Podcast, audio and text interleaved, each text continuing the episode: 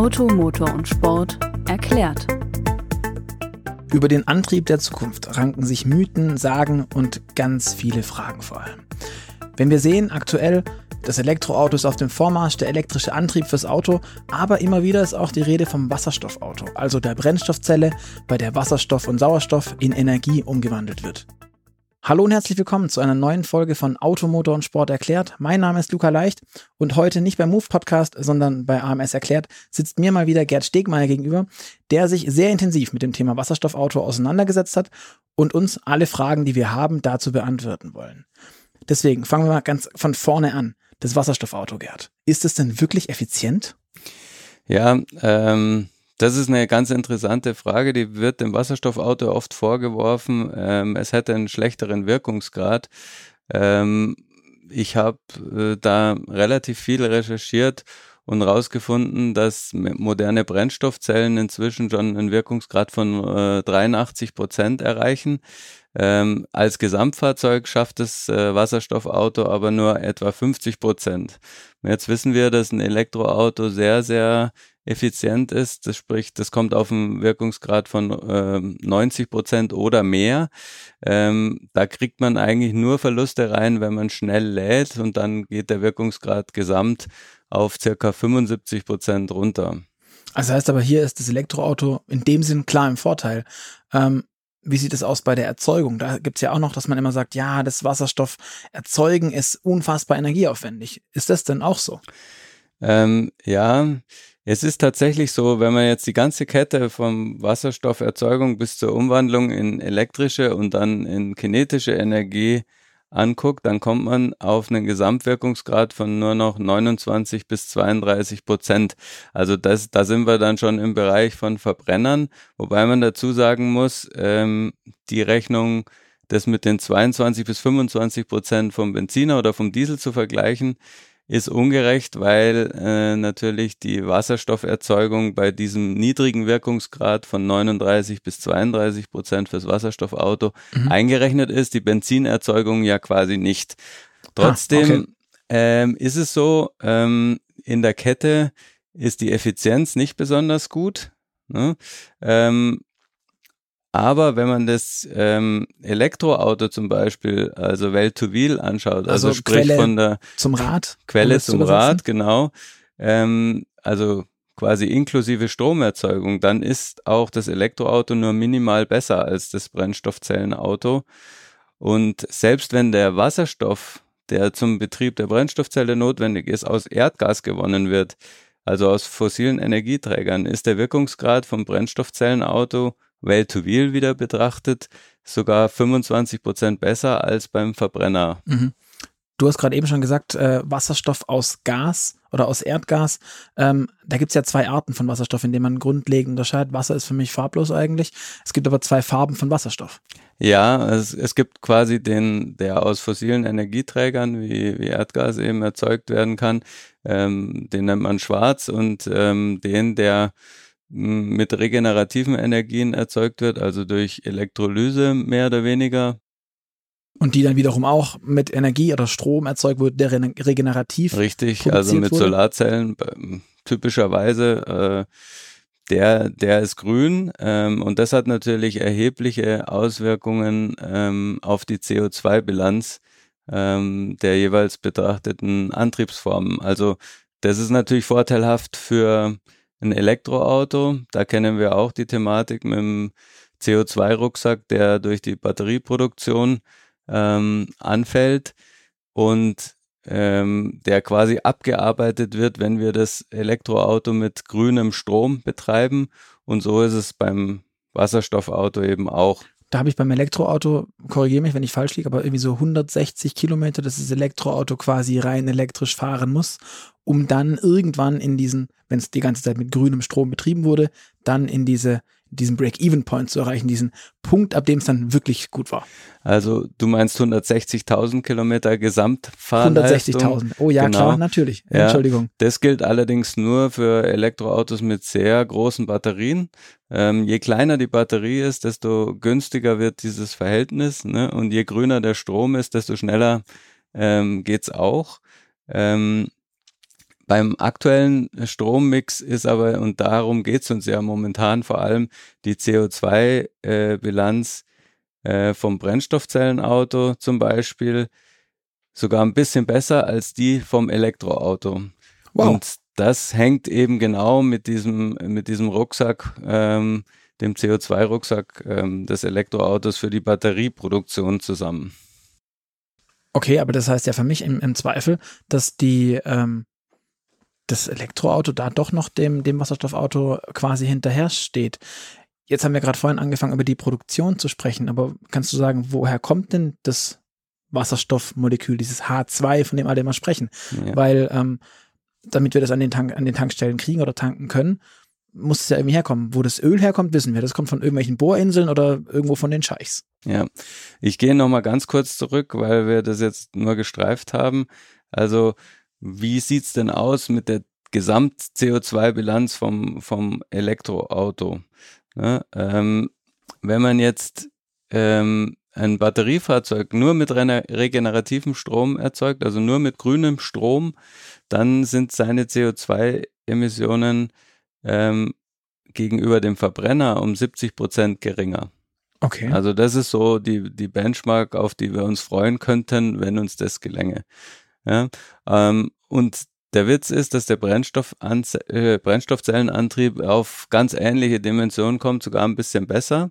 Hm. Ähm, und das hat damit zu tun, dass er, dass das Brennstoffzellenfahrzeug äh, im Fahrbetrieb zwar quasi gesamtgerechnet durch die Wasserstofferzeugung mehr emittiert, mhm. aber der Rucksack äh, vom, vom CO2-Rucksack vom, vom von der Batterieproduktion eben äh, beim Brennstoffzellenfahrzeug nicht da ist. So, und jetzt ist eben die Frage, wo kommt denn dieser Wasserstoff her? Weil ähm, es ist ja nicht so wie beim Öl, dass man einfach danach bohrt und den ausbeuten kann.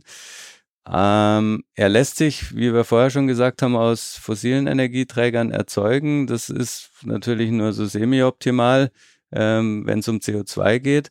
Aber gleichzeitig lässt er sich eben durch Elektrolyse erzeugen. Und da liegt auch in gewisser Weise ein großer Vorteil drin. Denn wenn ich ähm, Strom erzeuge mit Solarzellen, dann habe ich den. Und wenn ich ihn nicht verbrauchen kann, dann weiß ich nicht, wohin damit. Du musst ihn im Zweifel in Wärme umwandeln und heizt quasi das Klima auf. Super. Oder ich muss ihn in äh, große Batterien stecken, die eben wieder wahnsinnig teuer und CO2-intensiv herzustellen sind. Die ich vor allem auch sind. haben muss. Und dann, ich, also genau. ich muss die ja vorhalten für den Fall das. Genau.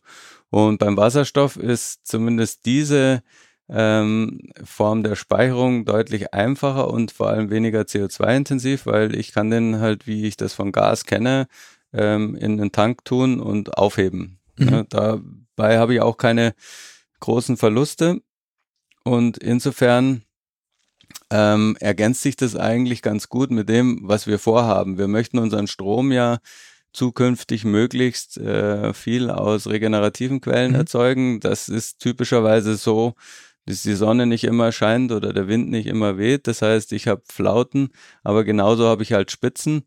Ähm, und da schätzen Experten, dass wir äh, in Zukunft eben einen Speicherbedarf für diese Spitzen haben von 200 bis 300 Terawattstunden.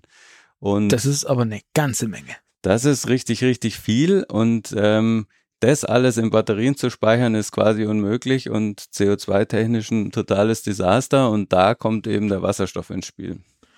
Okay, ähm, aber wie kompliziert ist denn dann tatsächlich jetzt diese Speicherung? Du sagst, es ist einfach, aber mit ne, ich, ich kann ja nicht einfach einen stinknormalen Drucktank nehmen, den ich jetzt vielleicht auch von meinem vom Gas zu Hause schon habe, jetzt, um das mit mit Heimanwender hm. äh, zu sehen.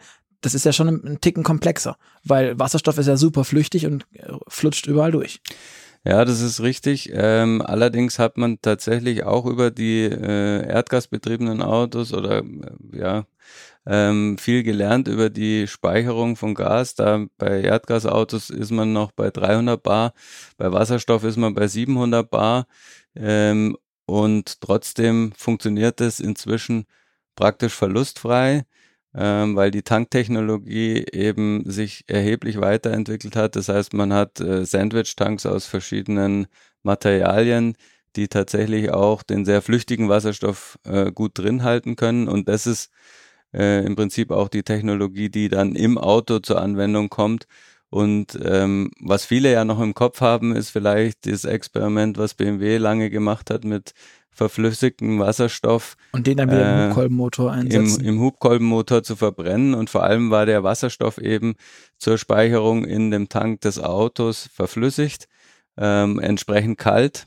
Ähm, und damit ähm, gab es da erhebliche Verluste. Also da war es immer so, wenn man das Auto zehn Tage in die Garage gestellt hat und der Tank war vorher halb voll, dann war er danach leer. also okay. da sind wir ganz, ganz weit entfernt. Jetzt ist aber, du hast gerade vorhin gesagt, 700 Bar. Ähm, die meisten Leute ähm, haben bei Wasserstoff irgendwie die Hindenburg im Kopf. Wasserstoff ist gefährlich. Wenn ich mir jetzt vorstelle, Wasserstoff, ich weiß, ich kann mich noch sehr gut an diese erste Knallgasprobe im Chemieunterricht äh, ja. erinnern, ähm, wo der Lehrer sagte, ich fülle jetzt hier einen Ballon mit ähm, Wasserstoff. Jetzt mach bitte den Mund auf, weil es macht gleich richtig ordentlich Knall. In Wasserstoff steckt wahnsinnig viel Energie. Jetzt pumpe ich das zusammen auf 700 Bar. Ja. Die Hindenburg ist abgefackelt. Und zwar wie die Hölle. Ähm, ist das nicht gefährlich? Also ähm, grundsätzlich, ähm, klar, Wasserstoff ist brennbar und ähm, auch ja ab einem gewissen Zusammensetzung ex hochexplosiv. Aber er hat eben, was du vorher schon angesprochen hast, auch die Eigenschaft, dass er sich wahnsinnig schnell verflüchtigt. Und es gab schon Anfang der 2000er, ich glaube 2004 war es, äh, an, an einem äh, amerikanischen Institut einen Versuch. Da hat man ein äh, normales äh, Benzinerauto mit einem Lenk äh, in der Tankleitung versehen und hat das gleiche bei einem Brennstoffzellenfahrzeug gemacht, beziehungsweise bei einem Wasserstofftank. Äh, und hat die dann äh, beide äh, Flammen ausgesetzt und okay. beim äh, Wasserstoffauto ist dann halt ähm, recht spektakulär eine sehr hohe Stichflamme entstanden, aber die war halt nach Sekunden wieder aus und das Auto hatte praktisch kein, keine Beschädigung davon mhm. getragen, während der Verbrenner ist halt, wie es der Name sagt, komplett abgebrannt.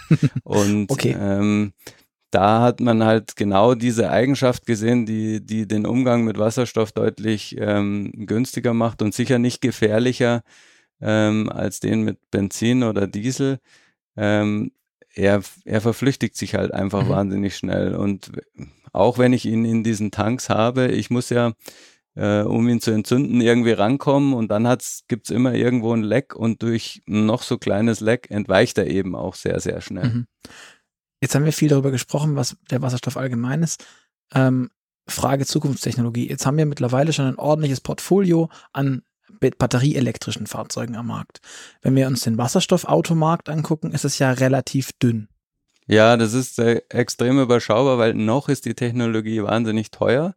Ähm, und zwar in der Herstellung und das schlägt sich auf den Anschaffungspreise nieder. Also wir fangen da an, glaube ich, bei gut 60.000 Euro für ein Hyundai Nexo ähm, Toyota Mirai kostet äh, deutlich über 70.000 Euro. Und dann gibt's eigentlich nur noch in so einer kleinen Serie den äh, Mercedes GLC äh, F-Cell, der allerdings auch technisch einfach nochmal eine Besonderheit ist, weil der ist ein Plug-in mit Brennstoffzelle. Das heißt, er funktioniert letztlich wie ein Plug-in-Hybrid, wie wir ihn kennen mit äh, Verbrennungsmotor ähm, statt Verbrennungsmotor da eben die Brennstoffzelle. Und die Vorstellung ist, dass man mit diesem Auto die kurzen Strecken klassisch äh, eben rein elektrisch fährt und es dann auch wieder nachladen kann in eine Batterie, die in dem Fall relativ groß ist. Und äh, wenn man dann längere Strecken fährt, dann eben mit der Brennstoffzelle die Batterie versorgt. Das sind jetzt drei Autos, die wir haben, von denen eins nicht wirklich funktioniert. Was mir noch als viertes Auto einfällt, ist der Honda Clarity. Ja. Den gibt es aber, glaube ich, auch in Deutschland gar nicht zu kaufen. Nee. In Belgien habe ich mal eine zugelassene ja. äh, Fahr Fahrzeug gesehen. Aber das ist es dann auch schon. Mehr haben wir hier in Europa nicht. China bastelt auch ein bisschen an dem Thema rum, aber der Markt ist ja damit super überschaubar. Das heißt, wenn ich jetzt auf Brennstoffzelle umsteigen will, habe ich als Normalsterblicher noch nicht so wirklich große Chancen. Wie sieht es denn aus? Angenommen, ich habe so ein Auto ähm, mit Tanken. Ja, aktuell ist auch die Tankstellenanzahl in Deutschland extrem überschaubar. Ich glaube, wir reden von äh, knapp 100 Tankstellen. Ich glaube, es sind sogar weniger. Sind es nicht sogar so 60 oder 80 oder sowas? Ja, so um die Kante könnte es auch sein. Ähm, das verändert sich auch immer wieder ein bisschen. Ähm, allerdings nicht schnell genug, als dass man dann wirklich ähm, ja auch zuverlässig darauf zugreifen könnte. Ähm, andererseits muss man sagen, ähm, eine Tankstelle, äh, eine Wasserstofftankstelle ähm, ist jetzt technologisch kein großes Hexenwerk. Ähm, es ist aktuell noch sehr teuer. Also die kostet ungefähr so eine Million, wie uns ähm, ja auch in unserem Podcast mit Volker Blando vom TÜV Süd in Move äh, Folge 14 ähm, der Kollege erzählt hat. Also eine Million für so eine äh, Tankstelle ist schon ein bisschen viel, wenn man sich jetzt Stimmt. Ähm, die vergleichbaren Benzintankstellen anschaut. Aber ähm, die Prognose wäre auch, dass man mit 1000 Tankstellen in Deutschland auskommt. Ne? Wenn wir jetzt 1000 mal ähm, die eine Million nimmt, dann sind wir bei der berühmten Milliarde, die ja in Zeiten von äh, Bankenrettung und Finanzkrise. Ich meine, Herr Scheuer, unser Verkehrsminister verscheuert die quasi äh, am laufenden Band für was auch immer. Ja. Ähm, ich glaube, in einem Verkehrsetat ist es keine keine exorbitant besonders große Größe. Genau, also da denke ich auch, da müsste es nicht dran äh, scheitern, zumal ähm, die Brennstoffzellen-Tankstelle äh, oder die Wasserstofftankstelle besser gesagt, genauso wie die Brennstoffzellen-Autos ähm, natürlich von der Serienproduktion profitieren würden und günstiger werden würden. Also da schätzt man schon, dass man die künftig auch für 400.000 Euro ähm, vielleicht hinstellen könnte. Und das Gleiche gilt natürlich auch ähm, für die Autos. Wir haben vorher gehört, 60 bis 70.000 Euro oder noch teurer. Ähm, das liegt vor allem daran, dass, dass die Produktion der Brennstoffzelle aktuell noch sehr handmade ist. Das ist mhm. alles noch so ein bisschen Prototypenstatus. Ähm, aber eine, eine, ja, es ist genauso wie beim Elektroauto, wenn das alles mal in Großserie ist, ist auch da ein, ein großer Faktor an Verbilligung zu erwarten. Mhm. Ähm, du hast gerade gesagt, das ist alles noch ein bisschen prototypenmäßig. Bei der Brennstoffzelle selbst ist ja viel Platin im Einsatz. Wie verhält sich das da echt zu der ganzen Thematik? Bei dem Elektroauto habe ich viel Lithium äh, im Einsatz und Kobalt, da habe ich Platin. Ist, schenkt sich das eigentlich irgendwas?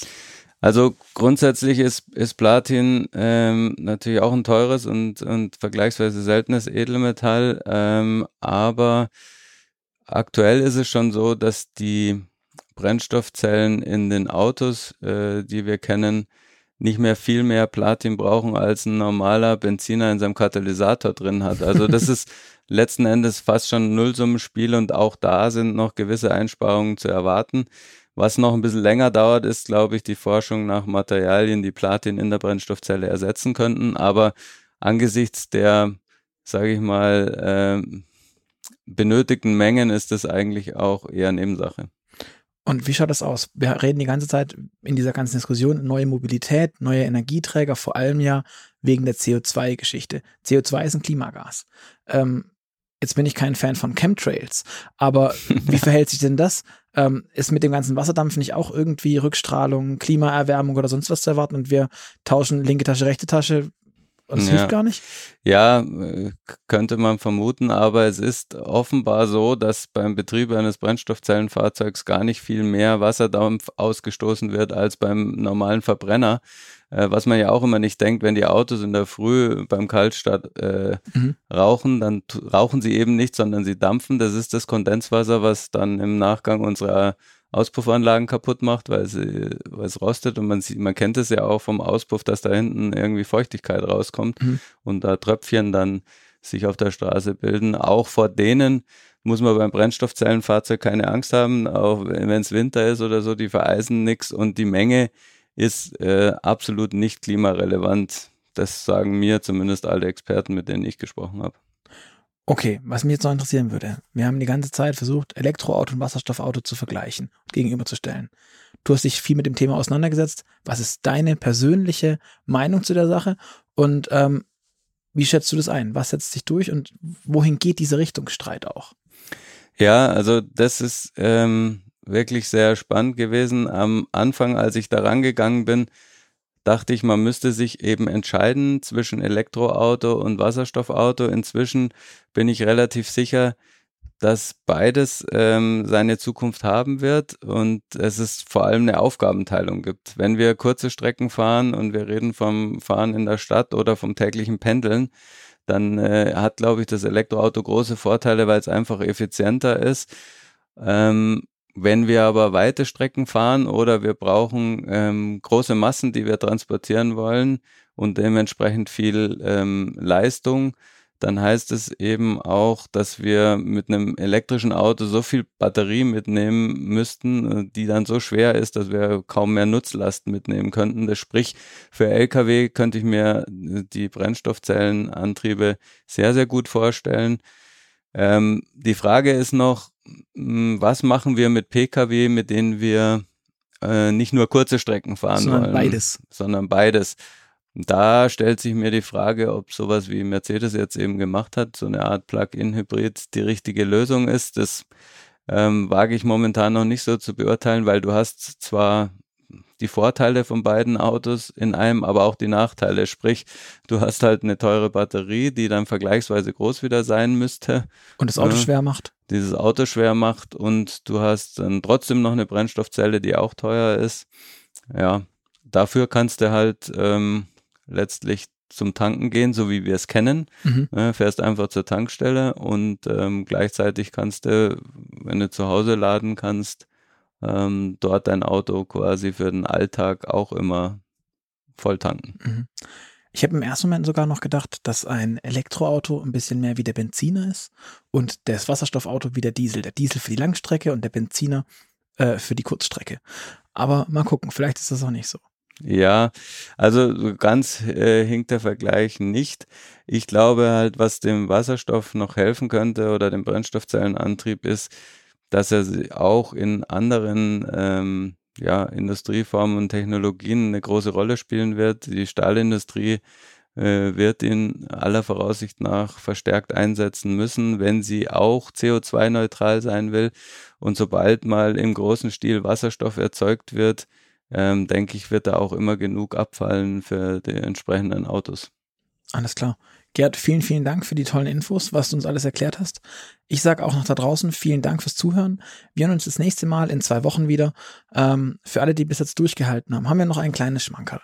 Zum einen haben wir ganz viele andere Podcasts hier. Wir haben Übersteuern, wo Sebastian Renz und äh, Jens Dralle über ihre Autofantasien, Träume ähm, sprechen. Wir haben den Move-Podcast, den Gerd vorhin auch schon angesprochen hat, wo es viel um neue Mobilität geht und eben AMS erklärt, alle zwei Wochen. Aber darüber hinaus gibt es noch was weiteres. Für alle, die nicht genug kriegen können, gibt es sowas ganz Verrücktes. Ein Heft wird ausgedruckt, könnt ihr euch kostenlos nach Hause in einem Probeabo für eine Ausgabe für umsonst nach Hause bestellen. Dazu geht ihr einfach auf www.motorpresse-aktion.de slash AMS, klickt euch rein und dann bekommt ihr das Ding nach Hause. Ich finde, das ist eine ganz faire Sache. Ich glaube, Gerd hat es schon gemacht. Nee, du nimmst einfach die Hefte immer hier mit, richtig? Ja, so ist es. Alles klar. Wir sagen beide Tschüss und nochmal vielen Dank und bis zum nächsten Mal. Ciao und danke, Luca.